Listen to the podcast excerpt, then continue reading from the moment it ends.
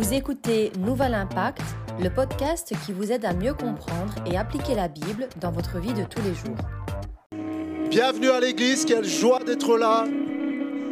Merci à tous pour votre présence. Bienvenue également à ceux qui nous suivent en direct sur notre chaîne YouTube, sur aussi la plateforme du Top Chrétien. Ce matin, je voudrais vous encourager. Je suis tellement béni. Je suis heureux de voir autant de gens qui ont compris que l'Église est une priorité le dimanche matin.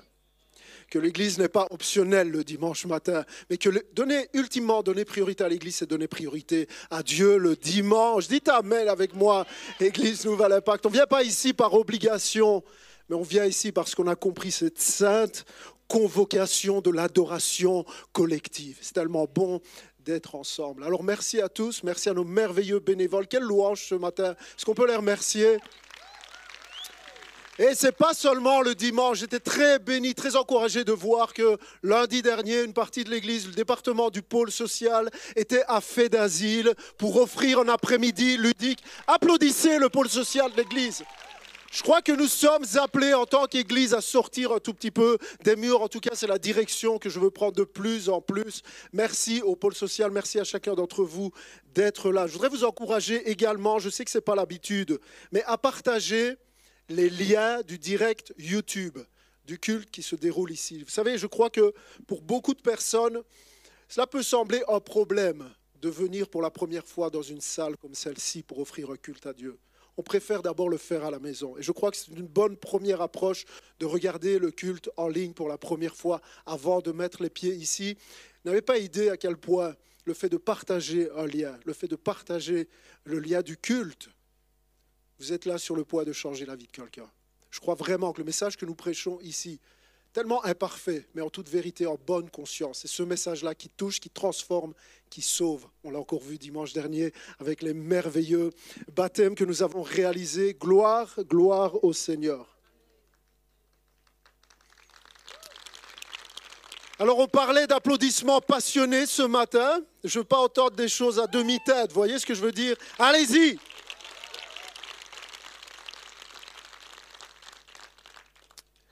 Le but que je poursuis ce matin avec le message, c'est vraiment ma prière. Mon objectif ce matin est véritablement d'édifier, de construire la foi de l'Église. Je voudrais que vous sortiez d'ici complètement fou. Une foi folle. Je voudrais que vous sortiez d'ici aussi motivé, béni, encouragé que je l'ai été cette semaine alors que je méditais sur ces quelques versets qu'on va regarder ensemble. Croyez-moi, j'en ai eu besoin cette semaine. Et le Seigneur m'a béni je crois qu'il va le faire encore plus pour chacun d'entre vous. Est-ce qu'on peut prier ensemble, Seigneur? Merci pour ta parole. Nous sommes assoiffés de toi, assoiffés de ta parole. Non pas ma volonté, mais ta volonté, Seigneur. Cet esprit touche, cet esprit révèle-toi ce matin Merci pour ta grâce. Merci pour ta présence. Je m'attends à toi et je veux te laisser faire tout ce que tu as prévu de faire. Et l'Église dit en grand Amen et Amen. Alors ce matin, on entame le dernier chapitre de l'épître de Jean euh, que nous étudions depuis le mois de septembre. C'est la dernière ligne droite. Il reste encore six messages j'ai prévu de découper le dernier chapitre, le chapitre 5, en six messages, ne manquer aucun des messages qui restent dans la série Certitude. Je sais qu'on entre dans une saison d'examen, dans une saison de vacances pour certains déjà, mais saison d'examen ou saison de vacances ne veut pas forcément dire saison d'assèchement spirituel. Ça ne va pas forcément ensemble, même si c'est ton expérience jusqu'ici. Tu peux changer les choses en t'organisant de la bonne façon. Prends une heure, prends deux heures le dimanche pour venir adorer Dieu, pour venir te nourrir de la parole. Lisons ensemble 1 Jean chapitre 5, versets 1 à 5. Quiconque croit que Jésus est le Messie est né de Dieu. Et si quelqu'un aime un père, il aime aussi son enfant nous reconnaissons que nous aimons les enfants de Dieu au fait que nous aimons Dieu et respectons ses commandements. En effet, l'amour envers Dieu consiste à respecter ses commandements. Or, ces commandements ne représentent pas un fardeau. Je fais une pause ici. Ce que Jean est en train de faire dans ces trois premiers versets, c'est une petite synthèse du reste de l'épître qu'on a regardé ensemble. Jean est en train de, dire, OK, écoutez-moi, écoutez-moi les enfants, on va faire une petite synthèse. On va un peu récapituler en trois phrases ce qu'on a vu jusqu'à présent. Et il dit, bien, ceux qui sont nés de Dieu, c'est ceux qui croient que Jésus est le Messie, c'est-à-dire ceux qui croient la bonne chose au sujet de Jésus-Christ, avoir la juste doctrine en ce qui concerne la personne de Christ. C'est fondamental. C'est la base du christianisme. Pas ce que tu crois à ton sujet, mais ce que tu crois au sujet de la personne de Christ. C'est toujours la personne de Christ qui est attaquée quand il y a des dérives sectaires. Qui est Jésus? C'est la raison pour laquelle on pose cette question-là à ceux qui sont font baptiser. Ceux qui croient la bonne chose au sujet de Jésus sont nés de Dieu. Et le fait de croire, le fait de placer sa foi en qui est véritablement Jésus, croire qu'il est le Messie, eh bien cela t'amène forcément aux deux premiers fruits que sont l'amour pour Dieu, l'amour pour les frères, et le fait de respecter les commandements de Dieu. C'est un grand résumé de ce qu'on a vu jusqu'à présent dans la série Certitude. Jean va plus loin, suivez avec moi, on entre dans le vif du sujet ce matin au verset 4. Il dit, puisque tout ce qui est né de Dieu, je vous renvoie au verset 1, il dit, ce qui est né de Dieu, eh bien c'est ceux qui croient que Jésus est le Messie, souvenez-vous. Puisque tout ce qui est né de Dieu remporte la victoire contre le monde. Et la victoire qui a triomphé du monde, c'est, dites-le avec moi, c'est votre foi. Dites-le plus fort, c'est votre foi qui est victorieux. Qui est victorieux du monde? N'est-ce pas celui qui croit que Jésus est le Fils de Dieu? Amen. Dans ces cinq versets, Jean nous propulse dans le merveilleux sujet qui est le sujet, le thème de la victoire. Et la phrase qui résume un peu la pensée de Jean, c'est quand il dit Tout ce qui est né de Dieu remporte la victoire. Jean est littéralement en train de dire Tout ce qui est né de nouveau, tout ce qui est né de Dieu, c'est-à-dire tous ceux qui ont placé leur foi en Christ, remportent la victoire. Pour le dire autrement, tu es né de Dieu pour gagner. C'est le titre du message ce matin. Tu es né de nouveau, tu es né de Dieu, tu es né pour gagner. vous remarquez que Jean ne dit pas ceux qui sont nés de Dieu vont remporter la victoire. Le temps est important ici dans le grec, il parle au présent remporte la victoire, est déjà victorieux. Ici, Jean est littéralement en train de parler de l'identité chrétienne. Il est en train de dire, tu ne vas pas gagner. La victoire n'est pas quelque chose que tu vas viser. La victoire est quelque chose que tu es. En tant que né de Dieu, tout ce qui est né de Dieu remporte la victoire. Dis-le à haute voix avec moi. Tout ce qui est né de Dieu remporte la victoire. Tu es né pour gagner. Est-ce que je peux entendre un Amen? Il y a plusieurs termes pour déterminer, pour identifier les chrétiens dans la Bible, dans le Nouveau Testament. C'est intéressant parce que le terme le plus répandu depuis 2000 ans, c'est le terme de chrétien. Et certainement, il y a 2000 ans, quand les païens regardaient les croyants et disaient ce sont des chrétiens, c'était certainement sur un terme ironique, car souvenez-vous que le mot chrétien signifie petit Christ. Alors j'imagine qu'ils étaient là en mode les petits Christ là. Et le petit Jésus, là. Et le petit Christ, ils n'avaient pas réalisé à quel point c'est le plus beau compliment que tu peux faire à quelqu'un. Tu lui dis, tu es comme Christ, tu es un disciple de Jésus. Dans le Nouveau Testament, nous sommes appelés enfants de Dieu, enfants de lumière, les fidèles. Nous sommes appelés les amis de Jésus-Christ. Nous appelons frères, sœurs, brebis, saints, soldats, témoins, attendants, membres du corps. Nous sommes appelés citoyens lumière du monde. Regarde encore la personne à côté de toi, dis-lui, quel est ton secret Tu brilles. Tu es ma lumière. Hey, lumière du monde. Nous sommes appelés les élus de Dieu, les ambassadeurs du Christ. Dites Amen quand vous voulez. Je suis en train de vous parler de votre identité. Nous sommes appelés ministres. Nous sommes appelés serviteurs, disciples, héritiers, co-héritiers, pierre vivante, temple, bien-aimé, et d'autres termes encore, juste pour désigner ce qui est véritablement une personne qui est à Christ. Et j'imagine que le composé, si vous voulez, de la signification de l'ensemble de ces termes s'approche de ce que signifie véritablement être croyant. Maintenant, il y a un terme qui est plus rarement utilisé, un terme qu'on oublie souvent et que Jean va utiliser ici de manière descriptive. C'est qu'il va dire littéralement, vous êtes non seulement des fidèles et des croyants et des enfants, vous êtes victorieux. Vous êtes des gagnants. Vous êtes des conquérants. Jean est littéralement en train de dire, si tu es né de Dieu, tu n'es pas appelé à être terrassé toute ta vie. Tu n'es pas appelé à être abattu toute ta vie. Tu n'es pas appelé à être vaincu toute ta vie. Mais au contraire, tu es victorieux. C'est très fort parce que le mot que Jean utilise ici, quand il dit la victoire qui a triomphé du monde, c'est votre foi. Le mot qui est utilisé, c'est un mot que vous connaissez tous et qu'on voit chaque jour. Il y en a sûrement beaucoup ici. C'est le mot Nike. Nike, si vous voulez. Signifie victoire. La victoire, le mot Nike. Les Grecs aimaient bien utiliser le mot Nike, c'était le nom d'une de leurs déesses. La déesse de la victoire.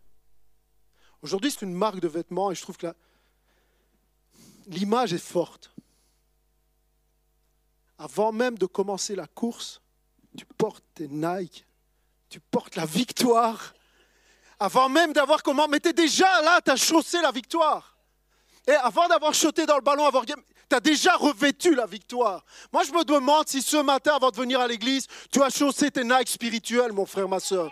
Je me demande si tu t'es revêtu de ton survêtement Nike parce que tu es victorieux. Hey, laisse-moi te le dire, tu es né pour gagner.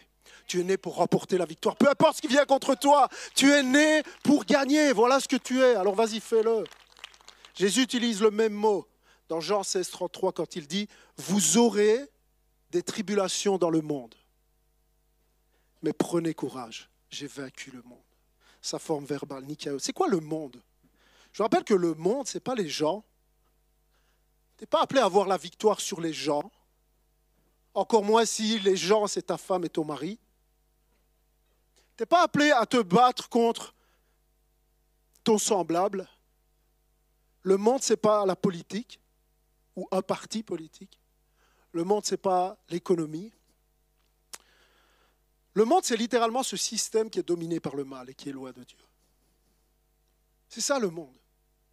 C'est le mal et ses conséquences. Ce système dominé par l'ambition charnelle. Parce que l'ambition ne fait pas de mal dans ce monde je dois y arriver, peu importe les victimes. Ce qui compte, c'est moi. Dominé par l'orgueil, je dois être vu, peu importe qui j'écrase. Dominé par l'avidité. Regardez ce qui se passe dans ce monde. Les guerres, la justice, la famine, c'est quoi? C'est l'avidité, c'est la corruption, c'est la soif de posséder. Voilà le monde dominé par le plaisir, dominé par la sensualité, le mensonge, dominé par la convoitise. Convoitise des yeux, convoitise la chair, orgueil de la vie. Jésus nous dit, j'ai vaincu ce monde, j'ai vaincu ce système dominé par le mal. Et parce que je l'ai vaincu, Jean nous dit, parce que nous avons placé, nous sommes nés de Dieu, eh bien nous aussi nous sommes vainqueurs du monde. Parce que comme Christ est mort, je suis mort avec lui. Comme Christ est ressuscité, je suis ressuscité avec lui pour marcher dans la victoire. Je suis né pour gagner. Et Paul va encore plus loin. Romains 8, 37, il dit au contraire, dans tout cela, nous sommes plus que vainqueurs.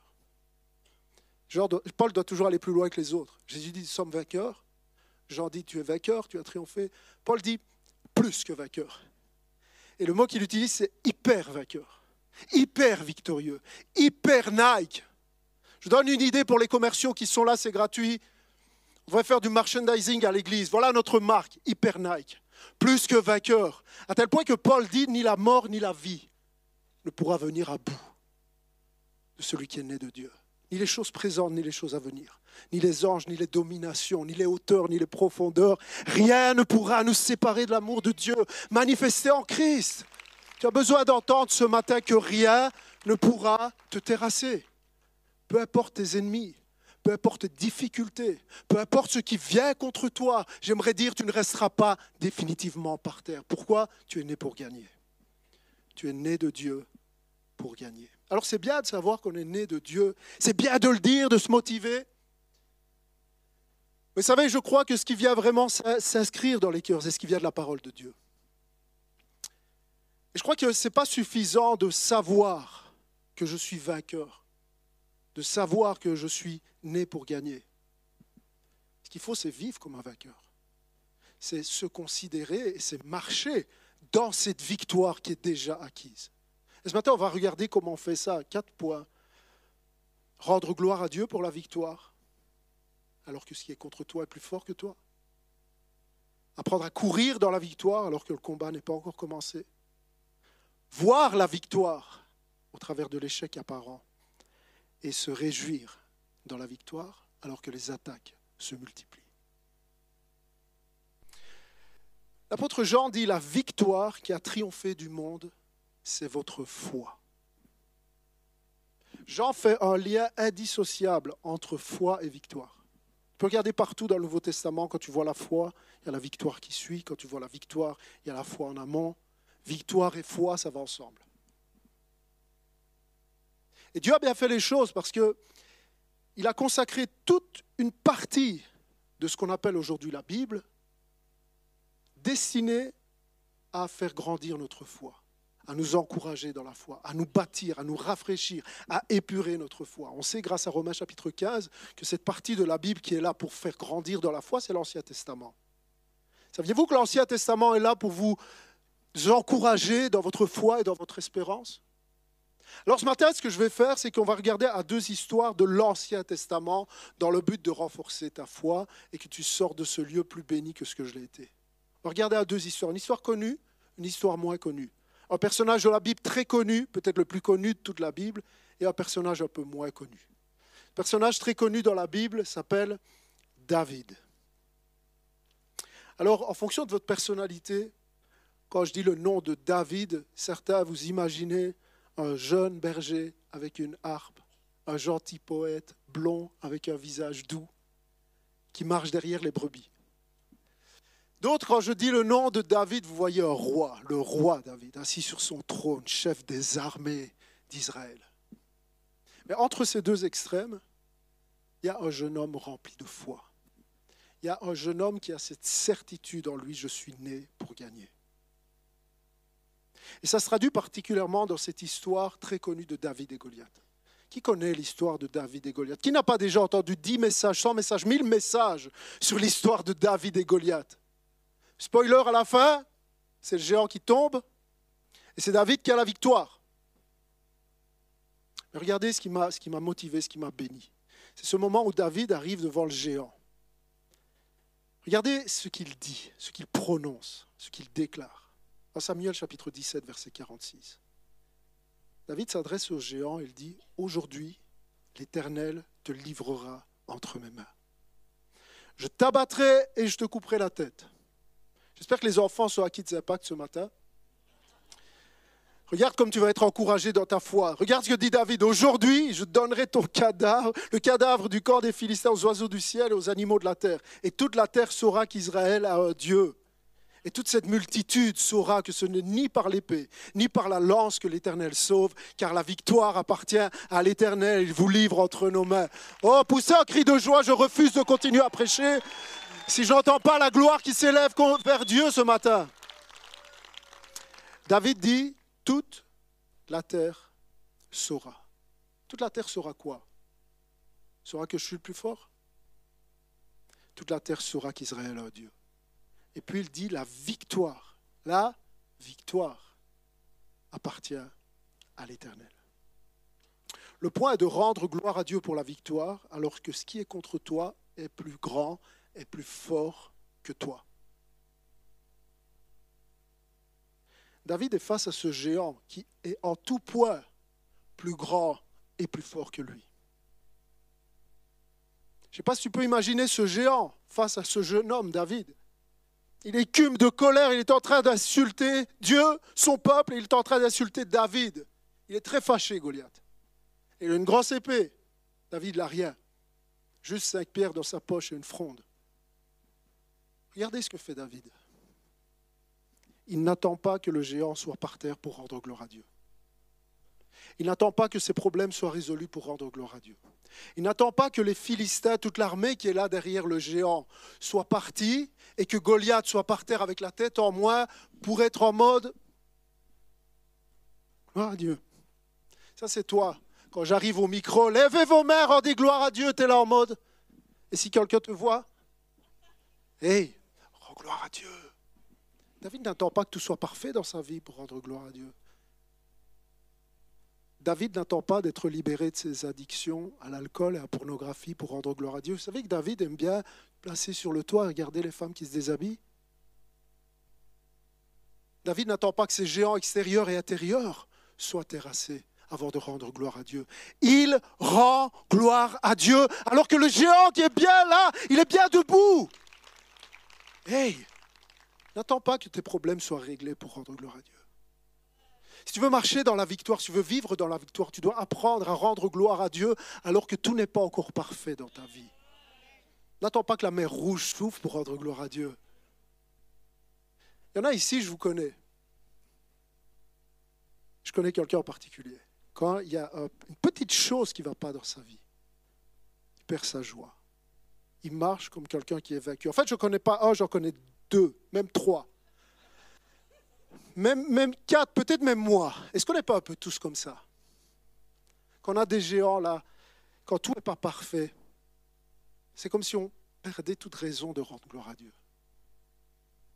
Mais la parole nous enseigne compte les bienfaits de Dieu. Au lieu de compter ce qui ne va pas, au lieu de compter ce que tu n'as pas, au lieu de compter ce que les autres ont et que tu veux, compte les bienfaits de Dieu. Tu verras en adorant, en glorifiant Dieu, combien le nombre en est grand. N'attends pas que ta muraille de Jéricho commence à se fissurer pour rendre gloire à Dieu.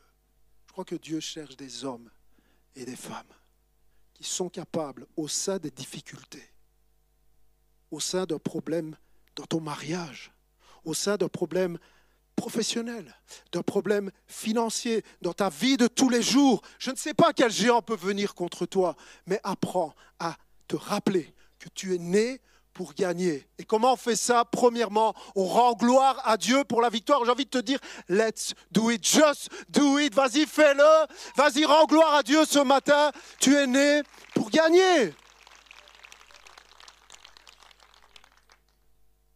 La victoire qui a triomphé du monde, c'est votre foi. Deuxième point, courir dans la victoire alors que le combat n'a pas encore commencé. J'ai remarqué, ce qui m'a beaucoup béni dans ce texte, c'est que la victoire n'est pas quelque chose de laquelle David parle. La victoire n'est même pas quelque chose dans laquelle David croit forcément. La victoire est quelque chose dans laquelle David court. Regardez avec moi. Verset 48. Aussitôt, Goliath, le Philistin, se remit à avancer en direction de David, qui de son côté se hâta de courir vers la ligne ennemie. Il est pressé de mourir, David. Se hâta de courir vers la ligne ennemie au devant du Philistin. David plongea la main dans son sac, en tira un caillou et le lança avec sa fronde. Il atteignit le Philistin en plein front. La pierre pénétra dans son crâne et il s'écroula face contre terre. Est-ce que ça encourage dans ta foi? Ainsi, sans épée, avec sa fronde et une pierre, David triompha du Philistin en le frappant mortellement. Alors il se précipita sur son adversaire, saisit l'épée de celui-ci, la tira de son fourreau, acheva l'homme, puis lui trancha la tête. Et c'est dans la Bible. Vous m'avez déjà entendu prier dans ce micro? Vous m'avez déjà entendu prier pour vous? J'aime terminer mes prières en disant, Seigneur, je te loue à l'avance pour ce que tu vas faire. Seigneur, je te bénis, Seigneur, je t'adore. Seigneur, merci à l'avance pour ce que tu vas accomplir. Courir dans la victoire. David est là face à ce géant, il n'est pas sûr de lui, il est sûr de Dieu. David regarde son géant, il dit, je suis né pour gagner. Vous savez, moi, c'est rare quand je dis merci Seigneur de nous avoir permis, il y a deux ans, de remplir une salle de 189 places au Kinépolis. Non. Je dis merci Seigneur parce que dans deux ans, nous allons remplir une salle de 700 places, si c'est ta volonté. Cours dans la victoire. Je ne dis pas merci Seigneur pour mon précieux temps plein. Non, merci Seigneur pour les quatre prochains temps pleins qui arrivent bientôt. Vous ne savez pas de quoi je parle, vous allez bientôt comprendre. Je ne dis pas merci Seigneur pour les enfants en bonne santé que tu m'as donné. Non, merci Seigneur parce que tu vas faire de lui un implanteur d'église et d'elle une pastoresse au risque de vous choquer. Eh, merci Seigneur, je cours dans la victoire. J'imagine David en mode Conor McGregor, il monte sur le ring comme ça. Eh, moi je suis né pour gagner. Just do it, vas-y, fais-le. Cours dans la victoire. J'ai écrit ceci cette semaine en pensant à David qui est là tout petit devant son géant. Personne n'est jamais trop faible pour être utilisé par Dieu. Personne n'est jamais trop faible. Personne n'est jamais trop loin, trop dur, trop pécheur. Personne n'a jamais un passé trop lourd pour être utilisé par Dieu. Mais parfois, nous sommes trop grands pour être utilisés par Dieu. Si vous regardez à cette histoire, à un moment donné, il y a Saül, et Saül est bien le roi Saül, qui est plus grand, qui est plus fort que David.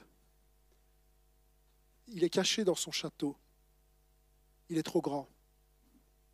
Il est trop grand pour être utilisé par Dieu.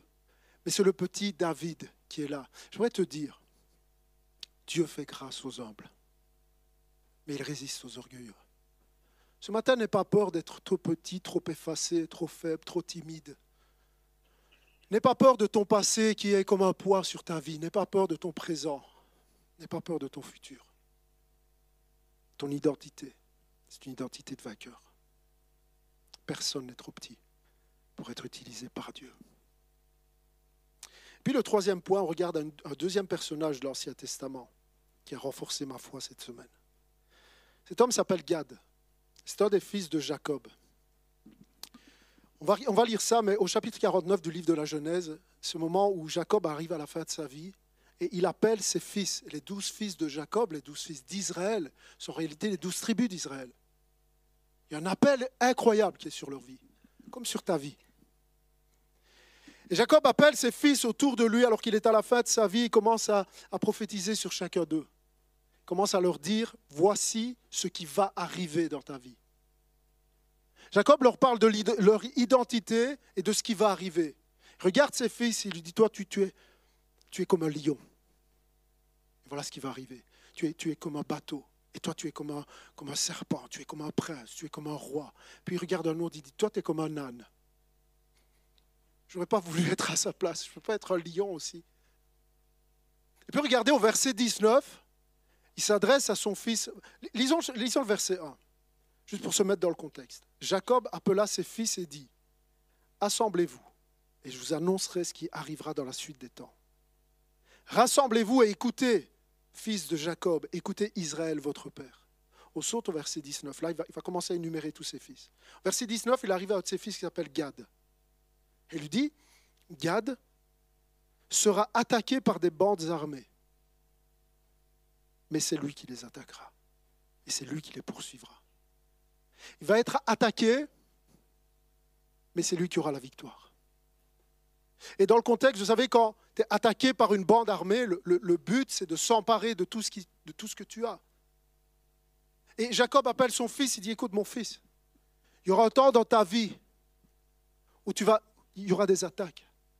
Tu vas être attaqué. Pas par un homme, par des bandes armées qui penseront avoir le dessus sur toi. Tu vas être attaqué. Mais à la fin, c'est toi qui les poursuivras. Tu es en train de dire, tu auras l'impression peut-être qu'à un moment donné, tu vas perdre tout ce que tu as. Parce qu'ils vont venir pour s'emparer de tout ce que tu possèdes.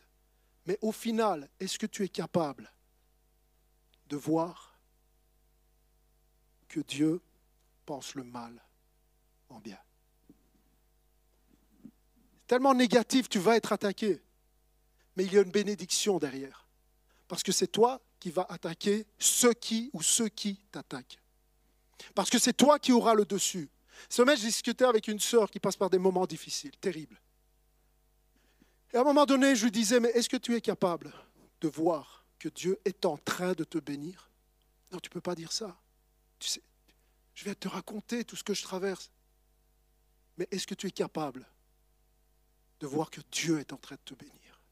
Est-ce que tu es capable de voir que Dieu est là dans cette situation, qu'il est au contrôle, même si ça semble un échec apparent Même si ça semble un combat, il m'attaque, le nom de Gad va être rayé des douze tribus d'Israël. Mais non, dit Jacob, c'est toi qui les poursuivras, c'est toi qui auras le dessus. Dieu est en train de te bénir alors même que tu vois un échec.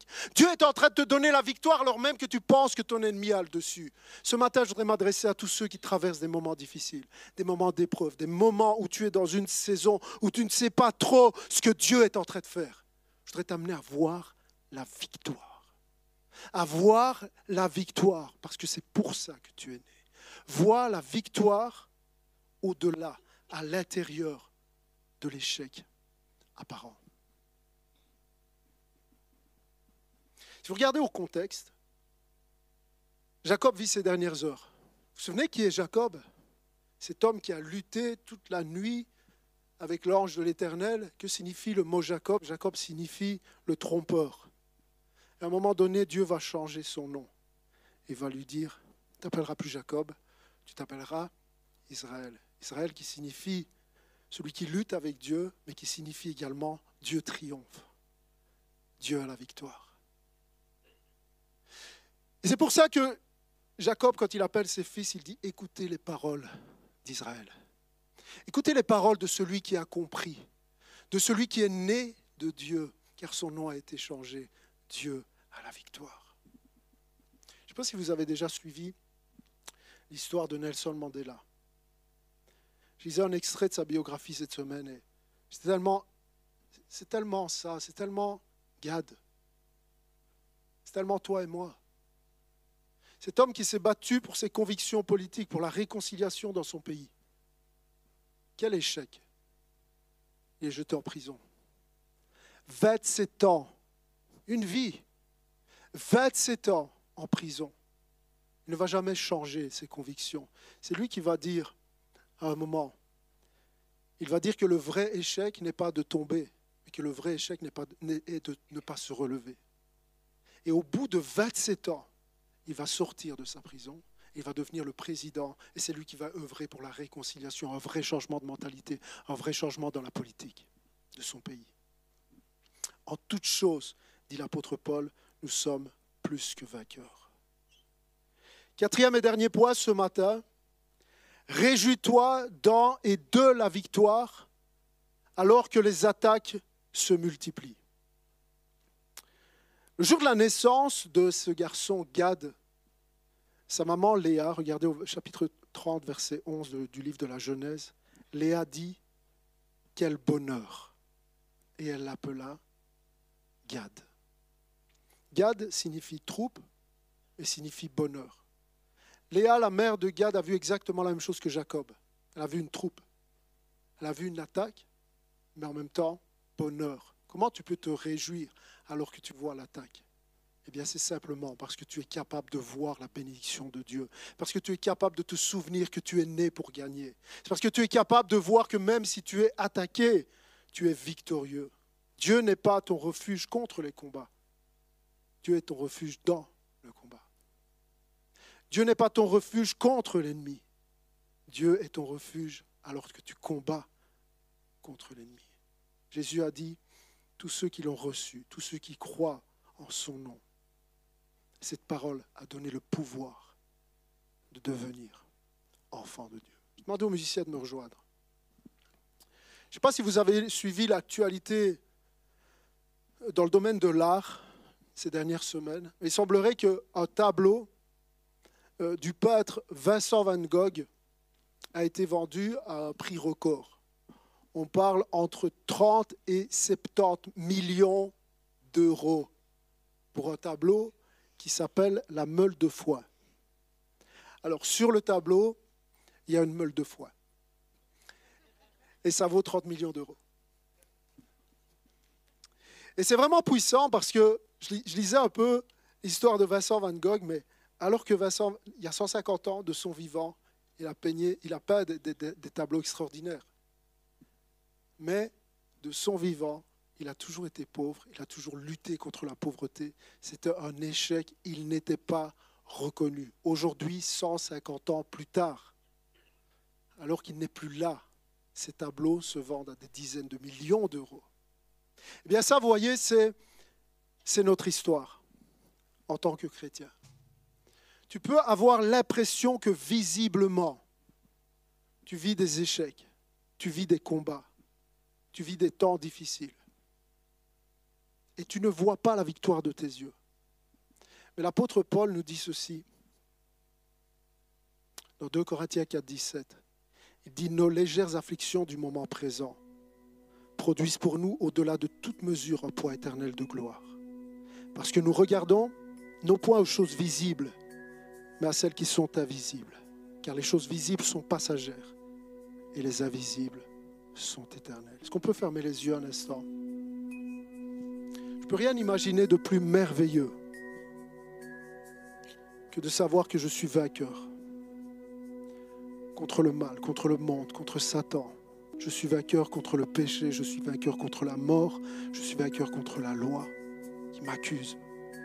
Je suis vainqueur. Et ce matin, au-delà de réaliser, de savoir, de comprendre que je suis un vainqueur, je veux marcher dans la victoire. Je veux courir. Ce matin, avant de sortir de ce lieu, je veux que tu prennes la décision de rendre gloire à Dieu dans les combats que tu traverses. Je veux que tu prennes la décision ce matin de courir dans la victoire. Je tu prennes la décision de voir la victoire au travers de l'échec. Que tu prennes la décision de te réjouir de la victoire alors que les attaques se multiplient. Aujourd'hui, tu peux sortir de ce lieu avec une vie complètement changée.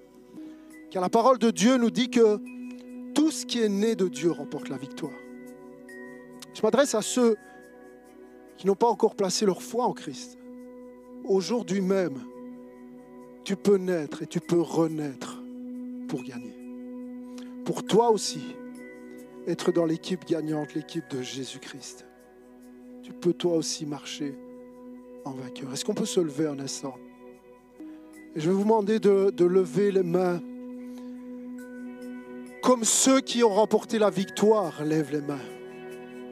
En plaçant votre foi en celui qui a tout accompli, en celui qui a couru la course que tu ne pouvais courir, en celui qui a remporté le combat que tu ne pouvais remporter. Croire qu'en lui, tu es déjà victorieux. Croire qu'en lui, ton identité est une identité de, de gagnant. Tu ne seras pas toute ta vie dans un désert. Tu ne seras pas toute ta vie dans une prison. Tu ne seras pas toute ta vie dans la dépression. Tu ne seras pas toute ta vie dans l'anxiété ne sera pas toute ta vie la tête baissée. Aujourd'hui, le Seigneur te dit, lève la tête. Regarde à la victoire que j'ai remportée à la croix pour toi. Place ta foi en moi. Tu es mon enfant. La victoire qui triomphe du monde, c'est votre foi. Amen.